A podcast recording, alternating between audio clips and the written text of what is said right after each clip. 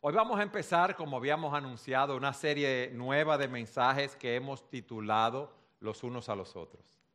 El domingo pasado, nuestro hermano Luis Méndez estuvo predicando de las características de una iglesia bíblica y eso nos sirve como preámbulo para empezar esta serie. Él hablaba de las características de esa iglesia primitiva que estaba centrada en la palabra, que practicaba la comunión, una iglesia centrada en la oración, una comunidad que vivía bajo la influencia del Espíritu Santo. Nosotros como iglesia somos un cuerpo local de creyentes, somos como una familia y en una familia se dan muchas interacciones. Estamos llamados a amarnos los unos a los otros a amonestarnos, a exhortarnos, a orar los unos por los otros, a sobrellevar las cargas de los demás, a someternos, a animarnos. En síntesis, estamos llamados a amarnos, cuidarnos y edificarnos los unos a los otros. Y durante las próximas semanas vamos a ver algunos textos, algunos pasajes que nos hablan de esos diferentes los unos a los otros. Pero fíjense algo. Estos textos que vamos a estudiar, al igual que toda la escritura, no es solo para un grupo particular de hermanos en la iglesia, no para que lo cumpla un grupo selecto de hermanos. No es algo opcional el cumplirlos o no cumplirlos, sino que como creyentes en Cristo, como hijos de Dios, debemos amarnos, servirnos, perdonarnos y cuidarnos. ¿Ustedes saben por qué? Porque Dios primero nos amó, nos sirvió, nos perdonó y cuidó de nosotros. Pero para poder llevar a cabo estos mandatos de los unos a los otros, debemos saber que el amor, óigame bien, el amor es algo fundamental.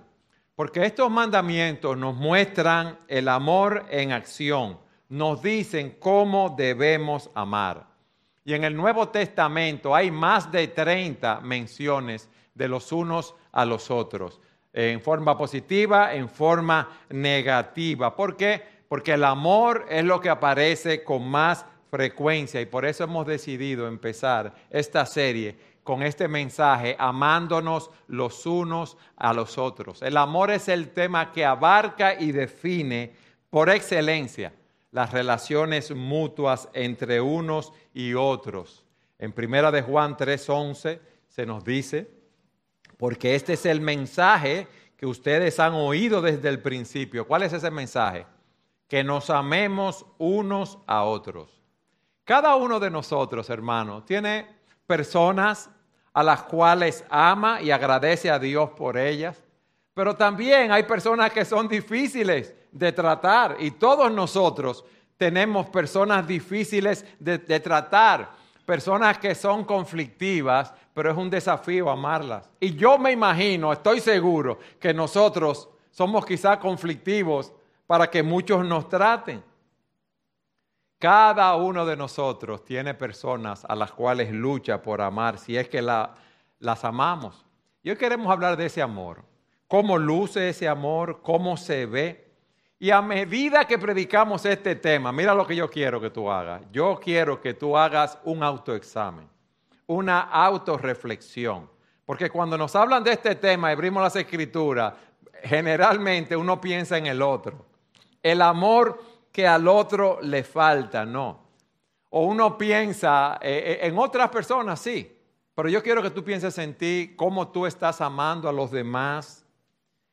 Que pienses en alguien que necesita que tú lo ames. O alguien hacia quien tu amor debe crecer. Óyeme bien.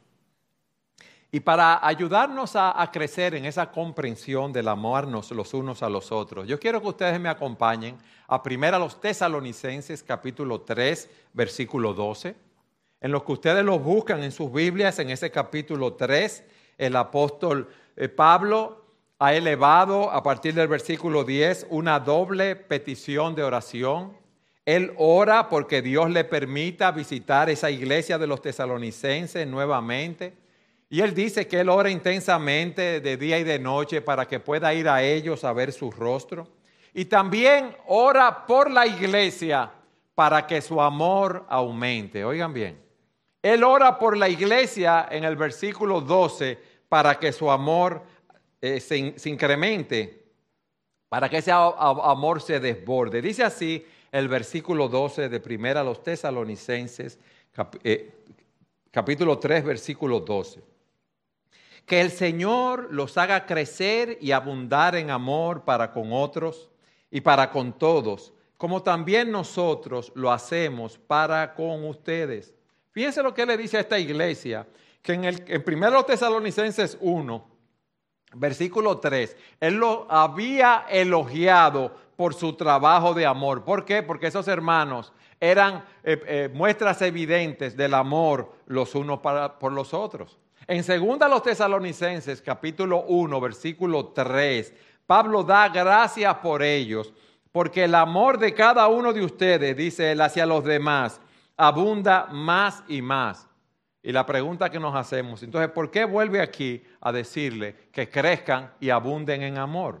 Bueno, porque es una realidad en esta vida que ninguno de nosotros va a poder crecer tanto en amor que no lo necesite. Entonces, continuamente tú y yo debemos crecer en amor. Y la forma de crecer en amor es creciendo en nuestra relación con el Señor Jesucristo. Mis amados, amarse los unos a los otros es comprometerse con los demás.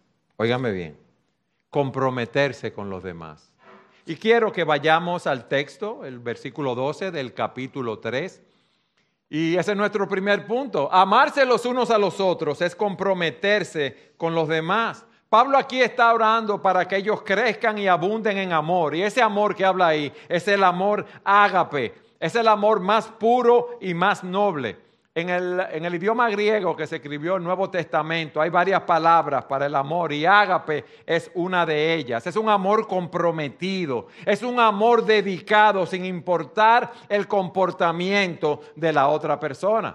Por ejemplo, en Juan capítulo 3, versículo 16 se nos dice, porque de tal manera amó Dios al mundo que dio a su Hijo unigénito para que todo aquel que en Él cree no se pierda, mas tenga vida eterna. Esa palabra de tal manera nos habla de ese amor inmenso, grande, enorme de Dios por nosotros, que entregó a su Hijo por nosotros, por personas como tú y como yo, que no lo amábamos, que le dábamos la espalda, que éramos sus enemigos de manera que nosotros pudiéramos tener vida eterna al creer en Él. En Romanos capítulo 5, versículo 8 se nos habla de ese amor. Pero Dios muestra su amor para con nosotros en que siendo pecadores, Cristo murió por nosotros.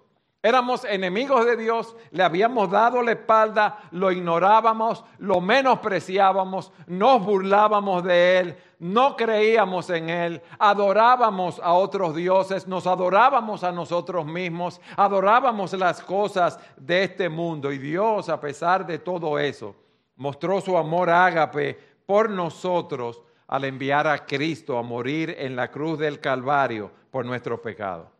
Y ese amor ágape nos enseña que no depende, no tiene nada que ver con lo que la otra persona me haga o con lo que la otra persona me deje de hacer. El amor ágape está comprometido y dedicado al crecimiento espiritual, a la madurez de los demás. Si una persona no te gusta, tú la puedes amar con ese amor ágape. Si esa persona no está de acuerdo contigo, tú la puedes amar con ese amor ágape. Tú la puedes amar aun si es tu enemigo. Pastor, pero si hay alguien que quiere arruinar mi vida, tú lo puedes amar y lo debes amar con ese amor ágape. Yo no estoy diciendo que te guste o no te guste. Yo eh, no estoy diciendo que estés de acuerdo con ellos o no. Pero a pesar de esto, tú los amas con un amor comprometido. Porque ¿qué tú quieres? El que ama busca el bien de esa persona amada. Y estamos comprometidos con ese crecimiento. En Lucas 6:35 el Señor nos dice, antes bien, amen a sus enemigos y hagan bien y presten no esperando nada a cambio y su recompensa será grande y serán hijos del Altísimo, porque Él es bondadoso con los ingratos y perversos. Dios nos está diciendo, miren, ustedes son hijos de Dios. Ustedes deben reflejar el carácter de Dios. Dios es amoroso, Dios es generoso, Dios está lleno de gracia aún con aquellos que son sus enemigos, que no lo aman. Y nosotros, tú y yo, si decimos que somos cristianos, debemos ser como Él. Entonces, cuando la Biblia dice que tú debes amar a tu esposo, a tu esposa, con ese amor, es ese amor sacrificial, amar a nuestros hijos, amar a nuestros padres, amar a las personas en el lugar de trabajo. Está hablando de ese amor ágape, ese amor que está comprometido y dedicado al bienestar de la otra persona. No está fácil, ¿verdad que no? Aquí nadie me puede decir, no, porque yo amo a todo el mundo y no importa que me abofeteen, me digan, me insulten, me nieguen. No, no somos así. Por el contrario, lo primero que nos ponemos en pie de guerra en nuestros corazones. La pregunta que nos hacemos es, ¿cómo podemos amar de esta manera? Bueno, el texto no lo dice, fíjense, que el Señor los haga crecer y abundar en amor. Ese es nuestro segundo punto. Esto es algo espiritual, mis hermanos. Esto es algo producido por Dios. No es algo que podemos hacer en nuestra propia carne. No es algo que podemos hacer en nuestra propia fuerza. Vamos a ver esa frase, que el Señor los haga crecer en amor. Él es la verdadera fuente del verdadero amor. Solo el Señor puede hacer que amemos de verdad a los demás y crezcamos en ese amor verdadero. Eso es algo imposible para nosotros. Imagínense, un amor que ama a los que nos ignoran, un amor que ama a los que abusan de nosotros y nos maltratan. Ese amor solo puede venir de Dios, cuyo amor es perfecto. Y nosotros necesitamos clamar al Señor que nos haga crecer en ese amor en ese amor por los demás, de manera que crezca y aumente, porque es un amor sobrenatural. Pero miren algo también, que el Señor los haga crecer y abundar. Es un amor profundo y amplio al mismo tiempo. Esa palabra crecer es la palabra aumentar. Que el Señor los haga sufrir un cambio en su amor. Que ese amor sea más grande, es lo que Él está diciendo. Que ese amor sea más fuerte, que sea más profundo. Que ese océano de amor en tu corazón cada día sea más profundo. Es un amor que crece en calidad. La escritura nos dice que el amor es paciente, que el amor es bondadoso, que no tiene envidia. Entonces, las señales, óyeme bien, de un amor que crece es cuando tú eres más paciente, más bondadoso, menos envidioso, menos jactancioso y arrogante hacia los demás, menos orgulloso, menos grosero, menos egoísta y no te enojas tan fácilmente con los demás. Cuando estás pensando en servir a los demás, ahí estás creciendo en amor. Pero él dice que el Señor los haga crecer y abundar. Cuando, esa palabra abundar es un amor que se desborda, es un amor que se ensancha. Cuando dice que los haga crecer en amor, es que lo haga crecer en la calidad del amor, si podemos decir así. Y cuando nos habla de un amor que se desborda, que crezcan en cantidad. ¿Usted ha llenado alguna vez un recipiente con agua? Usted toma una funda plástica, no importa lo profunda, lo grande que sea, empieza a echarle agua el agua llega hasta lo más profundo y luego que llega arriba, ¿qué pasa? El agua se desborda. Entonces nosotros debemos crecer en ese amor en profundidad, pero también ese amor se desborda. Eso es lo que sucede cuando Dios derrama su amor en ti y en mí. Estás amando a las personas con un amor más profundo, pero también te encuentras amando cada vez más a personas que tú solías ignorar, despreciar o inclusive odiar. Tú ves, tu amor crece y se desborda. Por eso decimos que amarse unos a otros es algo profundo y amplio. Pero también esa breve frase nos enseña que somos inspirados a amar a los demás por el amor que el Señor nos tiene. Hermanos, nuestras vidas cuando no teníamos al Señor eran vidas sin sentido. Vivíamos para nosotros mismos. Si hubiéramos muerto en esa condición, íbamos camino a una condenación eterna. Y Cristo dejó su trono en los cielos, su gloria, la comunión con el Padre y el Espíritu Santo, la adoración de los ángeles, y vino y se humilló haciéndose hombre. Y estando en la condición de hombre, se humilló aún más y sufrió la muerte de cruz.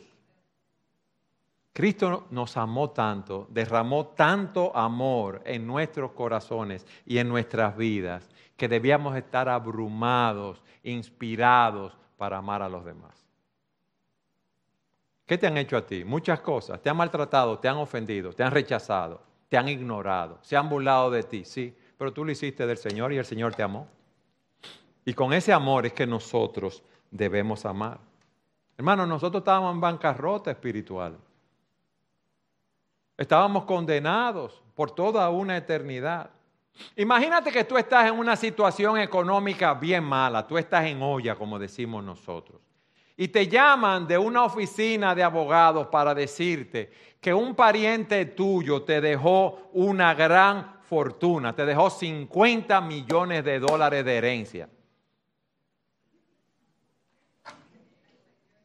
Calculen, calculen, 50 millones al 55, 3 mil millones de pesos te dejó de herencia. ¿Qué tú vas a hacer con ese dinero? Bueno, vas a resolver todos los líos que tú tenías ahí. Todos esos ingleses que te estaban cobrando, tú vas a pagar esos chelitos, porque con 3 mil millones de pesos salimos rápido de esos problemitas, ¿verdad? Vamos a comprar algunas cosas que queríamos que nos hacen falta, pero ¿qué pasa? Que nos sobra dinero, ¿sí o no? Entonces, con ese dinero que nos sobra, decimos, wow, yo con tanto dinero, déjame bendecir a otro. Yo estoy tan agradecido de ese familiar que me dejó esa herencia, que yo quiero ayudar a otros. Mi mamá necesita una casa cómoda, grande, quizás un vehículo con un chofer para que no tenga problemas. Mira a mis hermanas cómo están, déjame ayudarla, déjame pagarle la universidad a los hijos de mis hermanas. Mira, hay un compañero de trabajo que tiene un hijo enfermo y hay que ayudarlo a pagar la cirugía. Y empiezo a dar dinero. Vamos a construir el, el, templo de Iglesia Bíblica Sola Gracia. Déjame darle 100 millones de pesos por lo menos. Ya. Hermano. Nadie te obligó a dar todo ese dinero, pero tú lo das porque tienes un corazón agradecido, porque tú has recibido muchísimo de la mano del Señor y te motiva eso, a tú bendecir a otro. Cuando dice que el Señor los haga crecer y abundar en amor, está hablando de eso que tú eres tan bendecido, tu vida tiene un propósito, tu vida tiene un significado, tú tienes una esperanza como cantábamos, tú tienes una razón para vivir. Alguien te mostró un amor sobre todas las cosas, un amor ágape, y tú quieres también mostrarlo a otro. Ustedes ven, esa es la idea que nos da el texto. Pero también nos dice, en tercer lugar, que amarse unos a otros es amar a otros creyentes. Vamos al texto. Que el Señor los haga crecer y abundar en amor, unos para con otros y para con todos, como también nosotros lo hacemos para con ustedes. Cuando dice uno para con otros, está hablando a los tesalonicenses, está hablando a los creyentes, él está escribiendo a la iglesia. Y él le dice, miren, ustedes deben amarse, estar comprometidos con el crecimiento espiritual de los demás y su caminar con Dios. ¿Y por qué tiene Pablo que decirnos eso? Oh, porque nosotros por naturaleza no nos importa lo demás. ¿Quién es el ser más importante en el mundo para nosotros? Nosotros mismos, yo, como dicen los americanos, me, myself and I, ya, más nadie. Yo soy el centro. Nosotros no creemos que somos el centro del mundo, que la bolita del mundo gira alrededor de nosotros. Por eso cuando alguien nos hace algo, nos ofendemos porque miren a la figura que ofendió a nosotros mismos y eso no puede ser. Miren lo que dice la palabra. Pero antes de leer un texto, yo quiero decirle que cuando nos convertimos a Cristo, la esencia de nuestras vidas, de estar centrado en nosotros, cambia. Y ahora Cristo nos concede poder amar con ese amor comprometido y gozoso que busca el bien de los demás. Ustedes ven, eso es lo opuesto. Ese amor por los hermanos es una muestra de la obra de Dios en nuestros corazones. Entonces, por eso, por ejemplo, el apóstol Juan dice en Primera de Juan, nosotros sabemos que hemos pasado de muerte a vida. ¿Por qué? ¿Por qué sabemos que hemos pasado de muerte a vida? Porque amamos a los hermanos. El que no ama permanece en muerte. Y dice más adelante, el que no ama no conoce a Dios, porque Dios es amor. O sea, nosotros debemos hablar, amar con ese amor ágape, pero también, hermanos, hay un punto aquí que debemos considerar. En Romanos 12:10 se nos dice, sean afectuosos unos con otros con amor fraternal. Hay un amor fraternal, Filadelfia.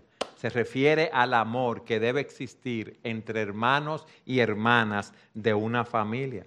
Es el amor que debemos tener con nuestros hermanos. ¿Por qué? Porque la iglesia somos una familia. Y esa palabra, hermanos, Adelfo, se utiliza como 230 veces en el Nuevo Testamento para referirse a la familia cristiana. ¿Ustedes saben lo que significa la palabra hermano? De la misma matriz. Así nosotros hemos sido adoptados por Dios. Mis hermanos, nosotros venimos de la misma familia. Dios nos adoptó. Él nos predestinó para adopción como hijos para sí mediante Jesucristo. Óigame bien, nosotros somos miembros de una familia y debemos amarnos los unos a los otros. No por preferencias personales, por atracciones personales. Y esto parece algo fácil de hacer, pero es más difícil de lo que uno piensa. Déjeme explicarle por qué es difícil. Hermanos, nosotros venimos de diferentes trasfondos, tenemos diferentes maneras de ser. Unos son más introvertidos, otros más extrovertidos, algunos son más, más relacionales, otros son más tímidos. Tenemos diferentes trasfondos educativos, económicos, académicos, sociales. En muchos aspectos de puntos doctrinales menores tenemos diferencias con los dones espirituales, la oración, la forma de llevar a cabo el evangelismo, la adoración, la membresía de la iglesia. Diferentes gustos con los estilos de música que nos gustan en la iglesia, cómo manejar la finanza. No somos ingenieros ni arquitectos. Y cuando se vaya a hacer el diseño de nuestro edificio, de nuestro templo, todos queremos opinar porque no creemos que no la sabemos toda y que tenemos que opinar. En la política tenemos diferentes preferencias eh, partidarias, pero independientemente de todas esas cuestiones, mis hermanos, la palabra nos dice que debemos amarnos los unos a los otros. Lo duro es amar a personas tan diferentes. Lo duro es amar a aquel que no puede entender mi punto de vista si yo sé tanto. Lo duro es amar a aquel que cree que se la sabe toda. Lo duro es amar a aquella que habla y habla y habla y habla y no me deja hablar a mí. Entonces nosotros debemos comprometernos a amar. ¿Por qué? Porque si Cristo es el Señor de mi vida, si yo soy un cristiano, si yo soy un seguidor de Cristo, yo tengo el Espíritu Santo y Él me capacita para amar de esa manera. Yo puedo crecer y abundar en mi amor por los demás y que ese amor se desborde también en la iglesia. Entonces, yo no debo elegir a qué cristianos amar. Yo debo amar a todos los creyentes. No solo a los que me caen bien. No solo a los que son de la misma clase profesional mía, económica, social, educativa, a los que tienen gustos similares en los deportes, que son de mi equipo de baloncesto, de béisbol. No, mis amados. La iglesia no es un club social, es una familia, el cuerpo de Cristo. Yo entiendo que tenemos hermanos con los cuales tenemos una mayor afinidad y me relaciono con ellos como amigos, pero en cuanto a amarnos los unos a los otros, debemos amarlos a todos. Por eso nuestros grupos pequeños en la iglesia son grupos mixtos, porque eso es la iglesia. Hay todo tipo de hermanos, nuevos creyentes, hermanos maduros, jóvenes, casados, solteros, viudos, divorciados. ¿Por qué? Porque lo que nos une a nosotros es la sangre de Cristo. Y por eso queremos que en los diferentes grupos todos se relacionen. Mis hermanos, esa, ese es el cuerpo de Cristo. No importa que tengamos diferentes niveles sociales, económicos. Aquí no hay judío ni griego, no hay esclavo ni libre, no hay hombre ni mujer, porque todos somos uno en Cristo. En la iglesia, como Pablo dice a los colosenses, no hay distinción entre griego y judío, circunciso e incircunciso, bárbaro, escita, esclavo o libre, sino que Cristo es todo y en todos. La iglesia, repito, es la familia de Dios. Y en la familia hay todo tipo de personas. Si usted tiene hermano, tío, primo, piense en ellos y piense en lo diferente que son cada uno. Es más, si usted está casado, piensa en su esposo o en su esposa y miren lo diferente que son ellos de usted. Y debemos amarnos los unos a los otros. Miren, ¿alguna vez ustedes han pensado en la diferencia de caracteres que habían entre los apóstoles? Señores, Simón era un celote y los celotes era un grupo político radical, terrorista, controversial. Y allí está Mateo, que era un publicano, un recaudador de impuestos, que era odiado por los judíos, los recaudadores. Imagínense cómo Simón el celote se sentía en relación a Mateo, cuando ellos se vieron por primera vez en ese grupo. ¿Y qué hace este hombre aquí? Y Mateo dirá, pero este es un terrorista. ¿Y qué hace este hombre aquí también? No podía haber dos hombres más diferentes en el mismo grupo. Y a estos hombres que el Señor le dice, ámense los unos a los otros. Ese es un amor que es notorio, mis hermanos, es un amor que es sobresaliente y nosotros debemos reflejar ese amor a pesar de las diferencias que hay entre nosotros. Hemos dicho que esto es muy difícil de llevar a cabo, pero yo quiero darte otra motivación para esto, para llevar a cabo esta tarea. Vayan conmigo a Juan, al Evangelio de Juan, capítulo 13, versículo 34.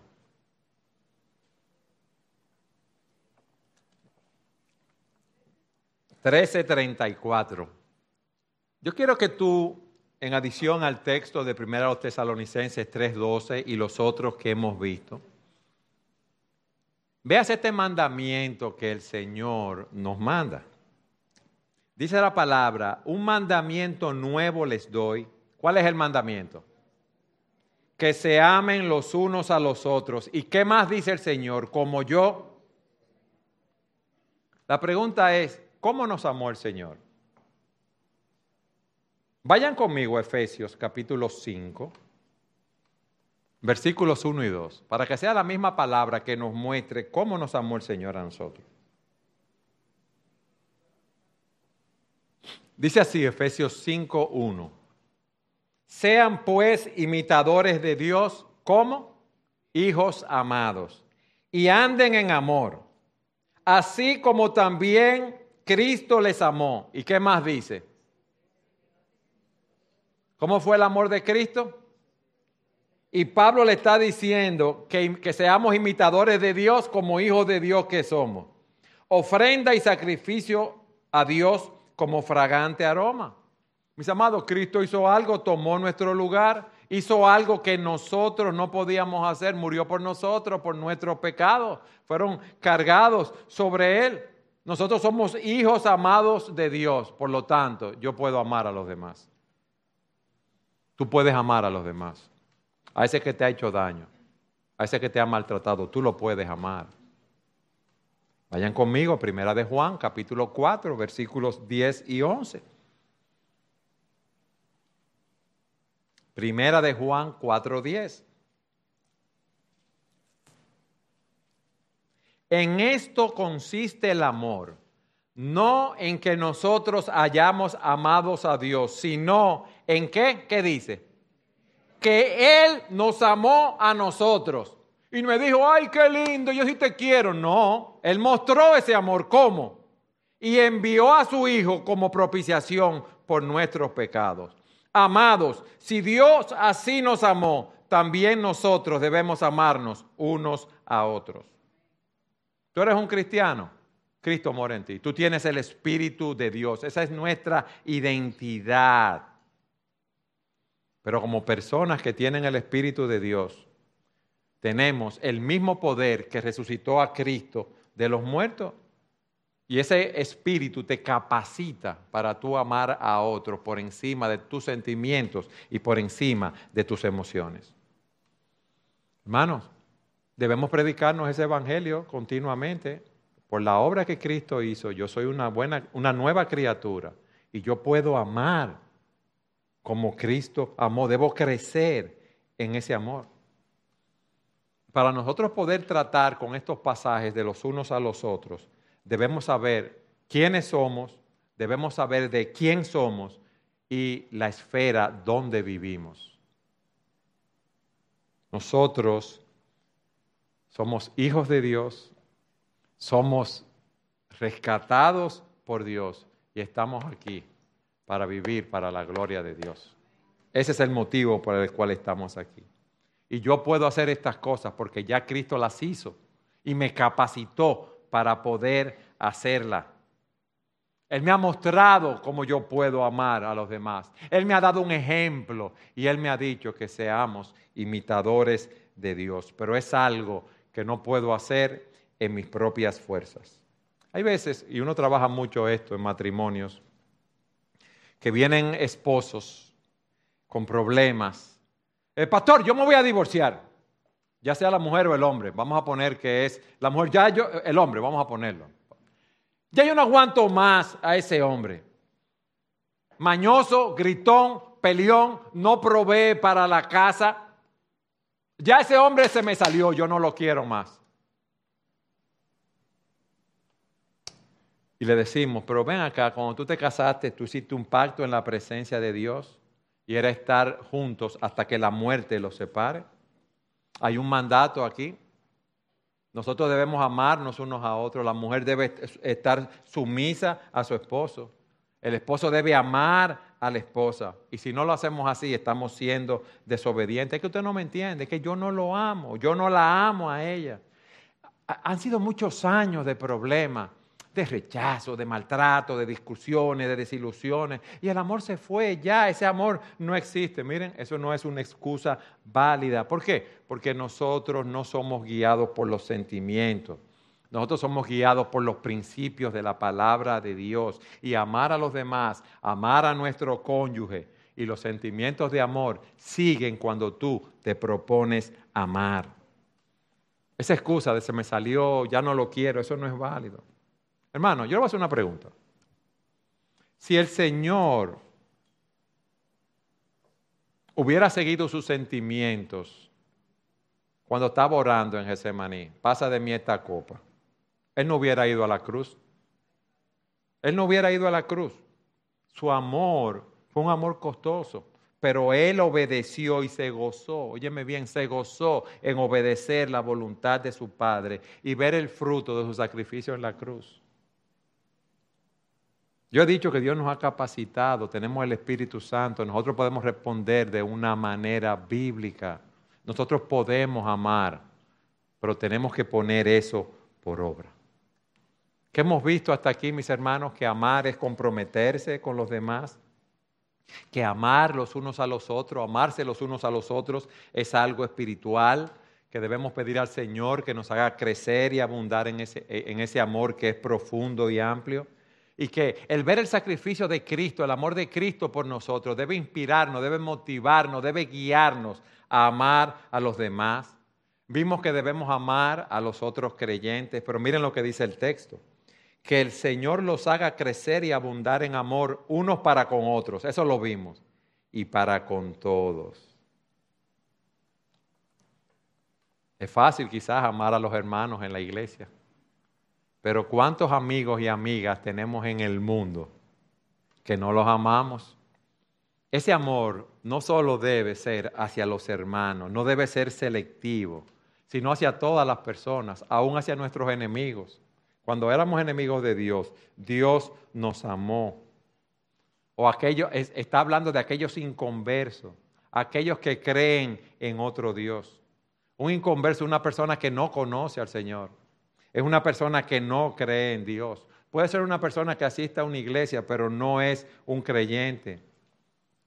Independientemente de dónde se encuentre esa persona en su escala de, perdición, la Biblia es clara, debemos amarla. Jóvenes, debemos amar a esos amigos, entre comillas, que se burlan de nosotros en el colegio, en la universidad, en el trabajo, aquellos que se burlan de nuestra fe, a esa persona que vive como un diablito y trata a los demás como si no valieran nada, que se consideran superiores a los demás. Debemos amar a aquellos que profesan otras religiones, al, hindú, al musulmán, al ateo. Debemos amar al, vecino que nos, nos pone un musicón que no nos deja dormir, a los choferes de carro público que no respetan la ley de tránsito, a los motoristas y a la nueva variedad de motoristas, los delivery que se andan matando en la calle como locos. Miren, cuando uno lo ve, uno dice, mira, ojalá te extraye. Eso es lo que uno piensa, mis hermanos. O sea, atraviesan adelante en el carro, entonces le tocan bocina y pasan por al lado de uno y lo maldicen a uno y uno tranquilo en su carro. ¿Qué es lo que nosotros pensamos? Oye, pero mira, cuidado soy yo, ustedes no, pero debemos amarlo, hermano, eso es lo que nos dice. Son personas que están perdidas, muchos de ellos, que van camino a una perdición eterna. Nosotros debemos comprometernos en amarlos, alcanzándolos con el mensaje del Evangelio, orar por ellos, desear que conozcan a Cristo como su Salvador y Señor personal. No importa los malos que sean, no importa el daño que nos hayan hecho, no importa el daño que nos quieran hacer, no importa lo antagonistas que sean de nosotros y del Evangelio. Debemos amarlos por eso, debemos pedir al Señor que nos capacite para amarlos. El amor del Señor Jesucristo fue un amor notorio. Y el Señor nos dice, en esto conocerán que sois mi discípulo, si tenéis amor los unos por los otros. ¿Por qué? Porque ese amor entre nosotros se ve, se ve entre los demás. Pero también amarse unos a otros es dejar que los demás te amen. Tú te dejas amar por los demás. O tú eres una persona cerrada, como una ostra en su concha, así. Qué bueno es saber que somos una familia. Qué bueno saber que así como yo amo a muchos, hay muchos que me aman a mí, que hay muchos que se preocupan por mí, que hay muchos que oran por mí, que hay muchos que quieren que yo experimente un crecimiento espiritual, que experimente una vida abundante.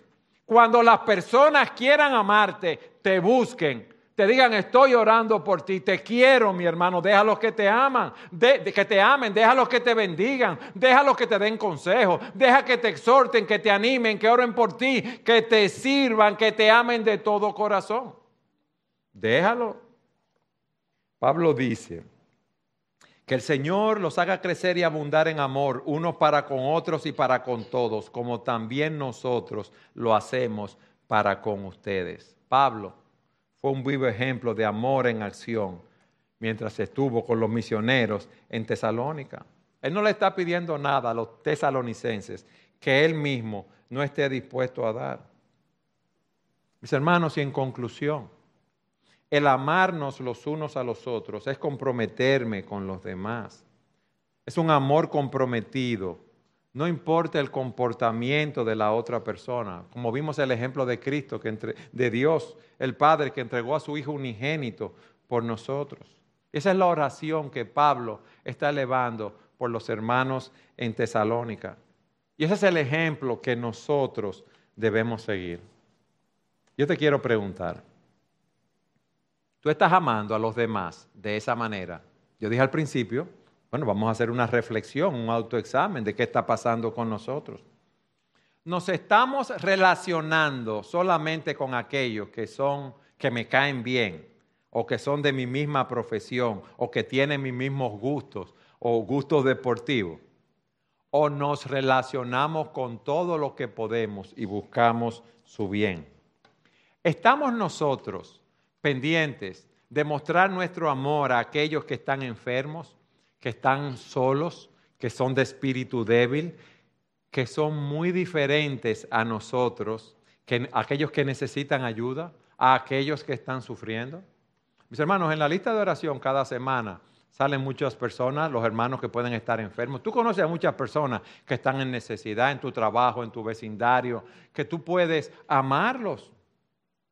Pregúntate, Esta semana, ¿a quién quiere Dios que yo le exprese, le muestre mi amor? ¿Cómo lo puedo hacer? ¿Cómo lo puedo hacer? Te voy a preguntar, ¿quién te ha estado amando? Aquí hay muchas personas que te están mostrando su amor. Qué bueno, porque nosotros queremos crecer como una familia en esta iglesia, como una familia que somos. No queremos teoría, mis hermanos. Queremos que sea algo evidente ese amor a las personas que está a nuestro alrededor. ¿Quién te ha estado amando? ¿Quién se ha sacrificado por ti? ¿Quién te ha servido? ¿Quién te ha buscado para alentarte, para animarte? ¿Quién te ha bendecido? ¿Quién te ha dicho, yo he estado orando por ti? Dile gracias por amarme, gracias por ser mi hermano, gracias por ser mi amigo. Vamos a mostrar esa gratitud. ¿Qué, está caracterizando a nuestra iglesia bíblica sola, sola gracia? ¿Qué la está caracterizando? Debe ser el amor de Cristo, que es un amor bondadoso, generoso, sacrificado y glorioso. Amarse unos a otros es comprometerse con los demás. Que el Señor los haga crecer y abundar en amor unos para con otros y para con todos como también nosotros lo hacemos para con ustedes. Amén.